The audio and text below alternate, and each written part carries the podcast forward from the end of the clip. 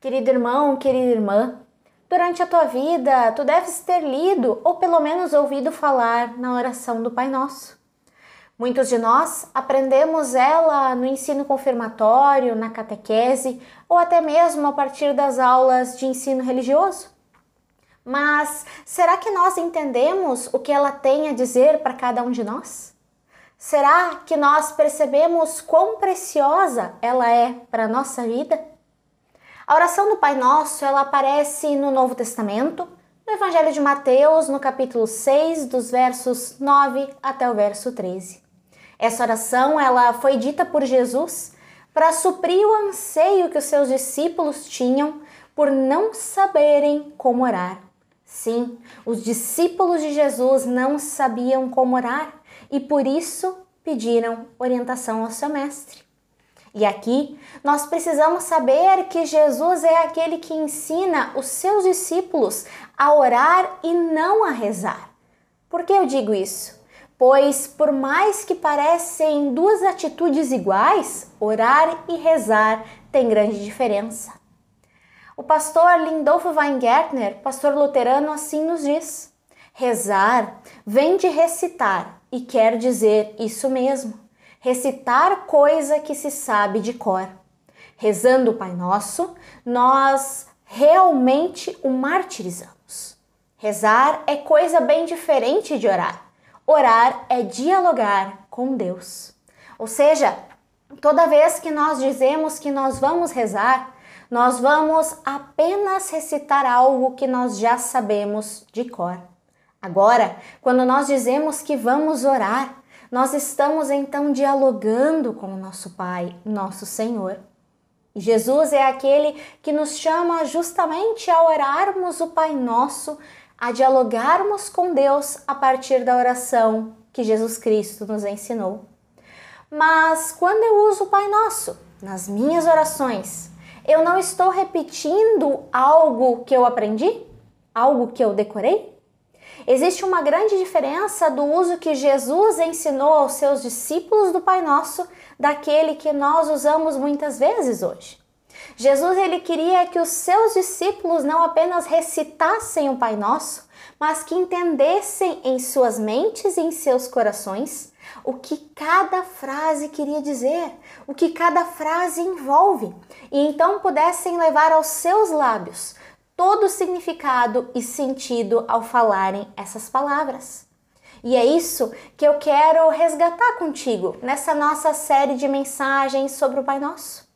Que nós possamos ir além daquilo que nós sabemos de cor, mas entendermos o seu real sentido, de modo que essa oração possa ser algo que nós vivenciamos não da boca para fora, mas com todo o nosso ser.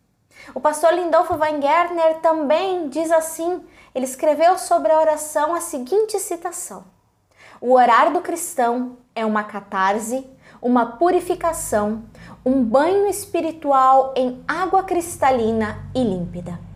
Entrando nessa água com a intenção real de nos molharmos, melhor, de mergulharmos nela, experimentamos uma coisa maravilhosa: a oração nos transforma.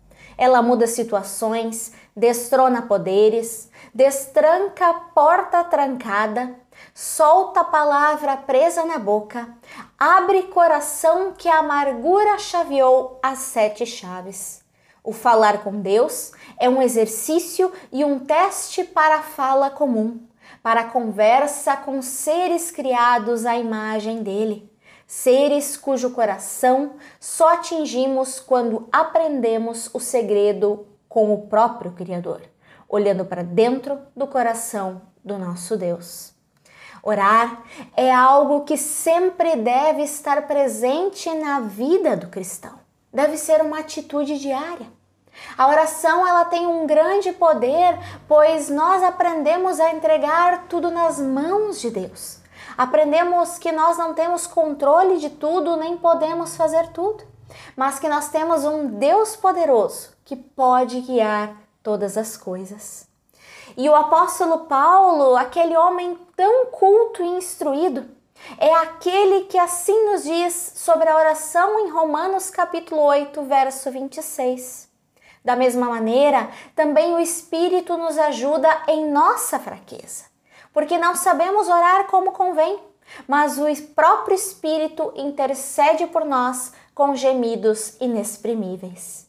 Esse homem de grande teologia confessa de forma humilde que não sabe orar como convém, mas que o Espírito Santo intercede por meio dele com gemidos, com expressões inexprimíveis, com expressões que nós não entendemos.